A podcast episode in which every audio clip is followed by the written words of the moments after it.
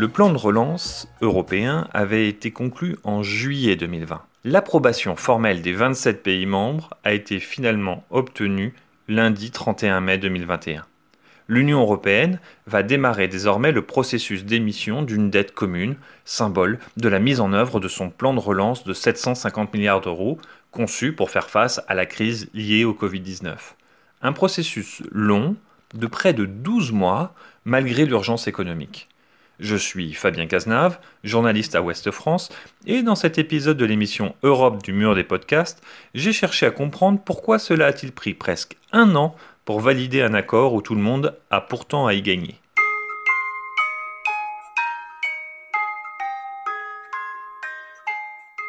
Nous l'avons fait, l'Europe est forte, l'Europe est unie, fanfaronnait le 21 juillet 2020 à 6h du matin après une longue nuit de négociations le président du Conseil, Charles Michel, en conférence de presse.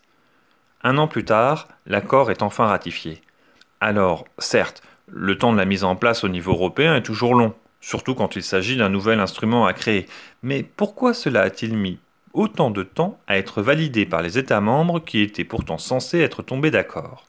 En fait, ratifier un accord international est toujours long, mais en l'espèce, cela a duré plus longtemps que prévu. C'est ce que nous explique Eric Maurice, directeur du bureau bruxellois de la Fondation Robert Schuman. C'est plus long que ce qui était prévu au moment de l'accord euh, budgétaire de, juillet dernier, quand, les chefs d'État et de gouvernement s'étaient mis euh, d'accord sur le, montant du plan et, sa répartition entre prêts et subventions.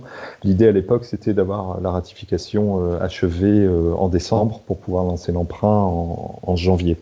Donc on a, on a six mois de retard sur le calendrier espéré à ce moment-là.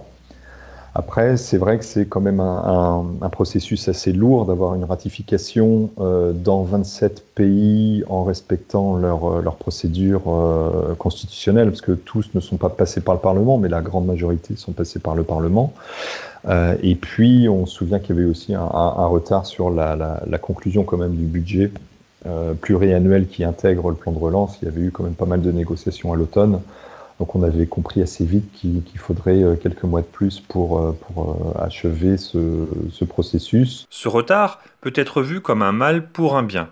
Point de vue que défend Adina Revol, conseillère économique à la représentation de la Commission européenne en France. Il y a eu un temps de, décision démocratique euh, très important au niveau de, l'Union européenne parce que euh, tous les parlements euh, nationaux sont exprimés pour l'adoption de la décision qu'on appelle les ressources propres.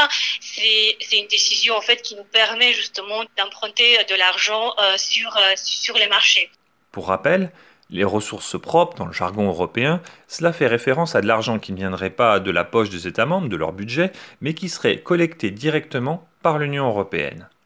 La procédure de ratification dans 27 différents États membres est donc un processus assez lourd. Mais selon Eric Maurice, c'est plus la faute au niveau national qu'à celui européen. Il faut aussi mettre ça en regard avec les, plans de relance eux-mêmes qui vont pouvoir être financés. Et, là, on voit que tous les États membres n'ont pas encore déposé leur plan de relance. Donc finalement, tout le monde n'est pas encore prêt à recevoir l'argent qui va pouvoir être levé euh, sur les marchés grâce à, la ratification de, cette décision sur, les ressources propres. Donc, au, final, on peut dire que ce sont les États membres qui ont maîtrisé, ou en tout cas qui ont, qui ont imposé le rythme de la ratification et de la mise en place de ce plan de relance, et c'est pourtant eux qui en ont besoin en premier chef. Voilà, la responsabilité, s'il y en a une, elle incombe aux États membres.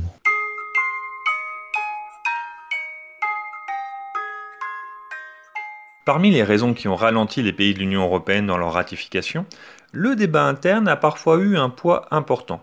Aux Pays-Bas, par exemple, avec les difficultés rencontrées par le Premier ministre Mark Rutte, qui a démissionné en début d'année après un scandale impliquant des membres de son gouvernement et qui a finalement gagné à nouveau les élections législatives anticipées, comme nous l'explique Éric Maurice de la Fondation Schuman. C'est vrai que pour le gouvernement de Marc Rutte, qui euh, était en position difficile avant, le scrutin, c'était peut-être une discussion qui valait mieux euh, éviter aussi euh, celle sur le plan de relance, son montant, son principe, puisque les Pays-Bas avaient été un, des États membres les plus réticents à, accepter ce plan l'été dernier. C'est le cas aussi en Autriche.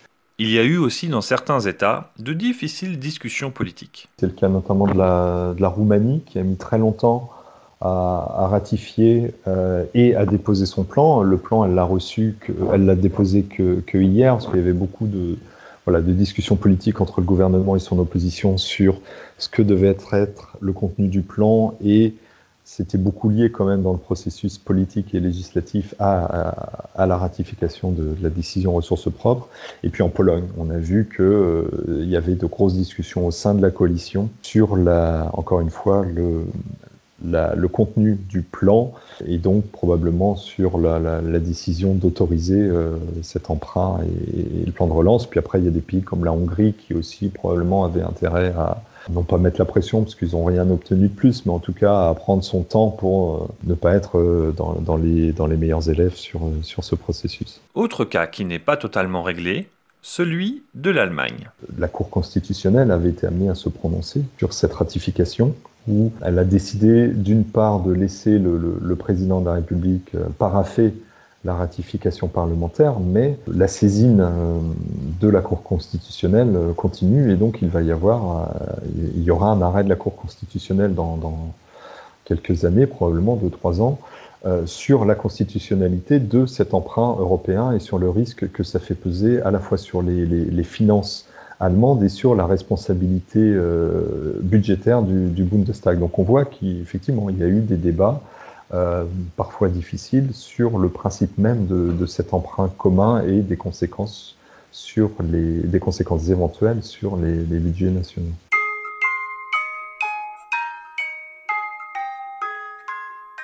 Alors, est-ce que cette ratification est une bonne nouvelle Sans aucun doute pour Adina Revol de la Commission européenne. C'est un jour historique finalement dans l'histoire de, la construction européenne parce que si nous regardons le délai euh, entre l'adoption par le Conseil et le Parlement et puis l'entrée en vigueur de la décision, nous avons six mois.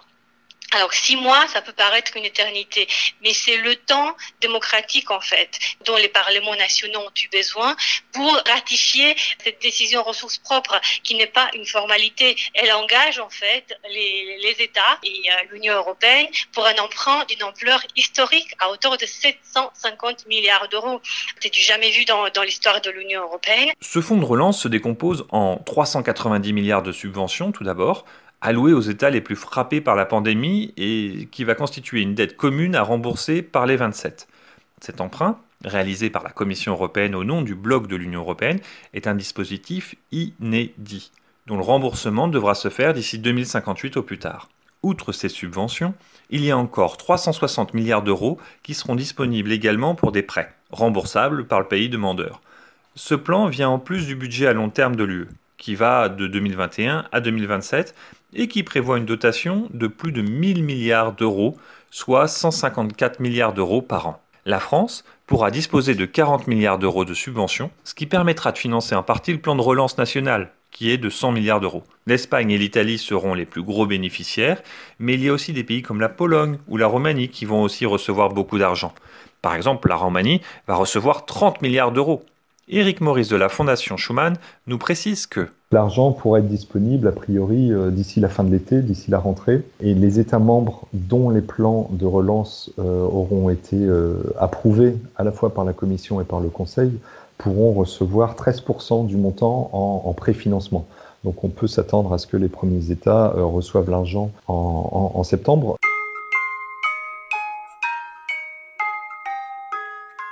Et maintenant, que reste-t-il à faire? La Commission européenne a annoncé dès le lendemain de cette ratification complète qu'elle allait émettre des obligations à long terme d'un montant de quelques 80 milliards d'euros en 2021, qui seront complétés par des dizaines de milliards de titres de créances à court terme de l'UE pour couvrir les besoins de financement restants. Adina Revol nous explique pourquoi et comment surtout la Commission s'était préparée à agir tout de suite. Pendant le temps d'approbation démocratique euh, de la décision de ressources propres, nous n'avons pas chômé puisque nous avons proposé une stratégie de financement, proposé de le mois d'avril, en fait, une stratégie de diversification différents euh, instruments financiers que nous allons, euh, lever pour permettre aussi d'optimiser en fait le, portefeuille de, de dette que nous allons lever. L'exécutif européen va donc emprunter à la mi-juin sur les marchés de capitaux au nom de l'UE. Cela devrait se traduire par des volumes d'emprunts d'environ 150 milliards d'euros par an en moyenne entre 2021 et 2026, ce qui fera de l'UE l'un des principaux émetteurs en euros. Adina Revol nous précise ainsi que la suite, en fait, c'est la mise en œuvre au niveau national. Euh, le, travail au niveau européen est, est finalisé. La balle est donc désormais dans le camp des États membres. Et pas la peine de prétendre que telle réforme serait imposée par Bruxelles. Par exemple, au hasard, la fameuse réforme des retraites en France. En fait, dans les plans de relance nationaux, ce qui est très important, c'est qu'il y ait une vraie appropriation nationale de ces plans de relance et, et, de résilience. Ce n'est pas la Commission qui dit que ce sont des, plans et de relance et de résilience qui sont euh, façonnés par par chaque État. Euh, le plan de relance français, il est, d'ailleurs public. On peut le voir euh, clairement, la réforme de retraite euh, n'y figure pas, parce que justement, c'est pour ça que nous avons travaillé avec les États de manière conjointe pour au mieux créer en fait les conditions de la, de la relance et de la résilience au, au niveau national. Mais il reste encore un sujet qui n'est pas réglé. Définir précisément les taxes pour rembourser cet emprunt. Ce qui est prévu, ce sont une taxe sur le plastique non recyclé, un mécanisme carbone d'ajustement aux frontières, qui en fait renchérit les produits importés fabriqués selon un processus euh, trop polluant, ainsi qu'une taxe sur les géants du numérique. L'objectif, c'est de les introduire au plus tard début 2023. Les contours de cette dernière taxe sont encore l'objet de très nombreux désaccords. Ce n'en est donc pas fini, mais nous y reviendrons probablement dans de prochaines émissions. Merci de votre écoute. Nous espérons que cet épisode vous aura plu et qu'il vous aura donné envie de vous abonner à l'émission Europe du mur des podcasts de Ouest France.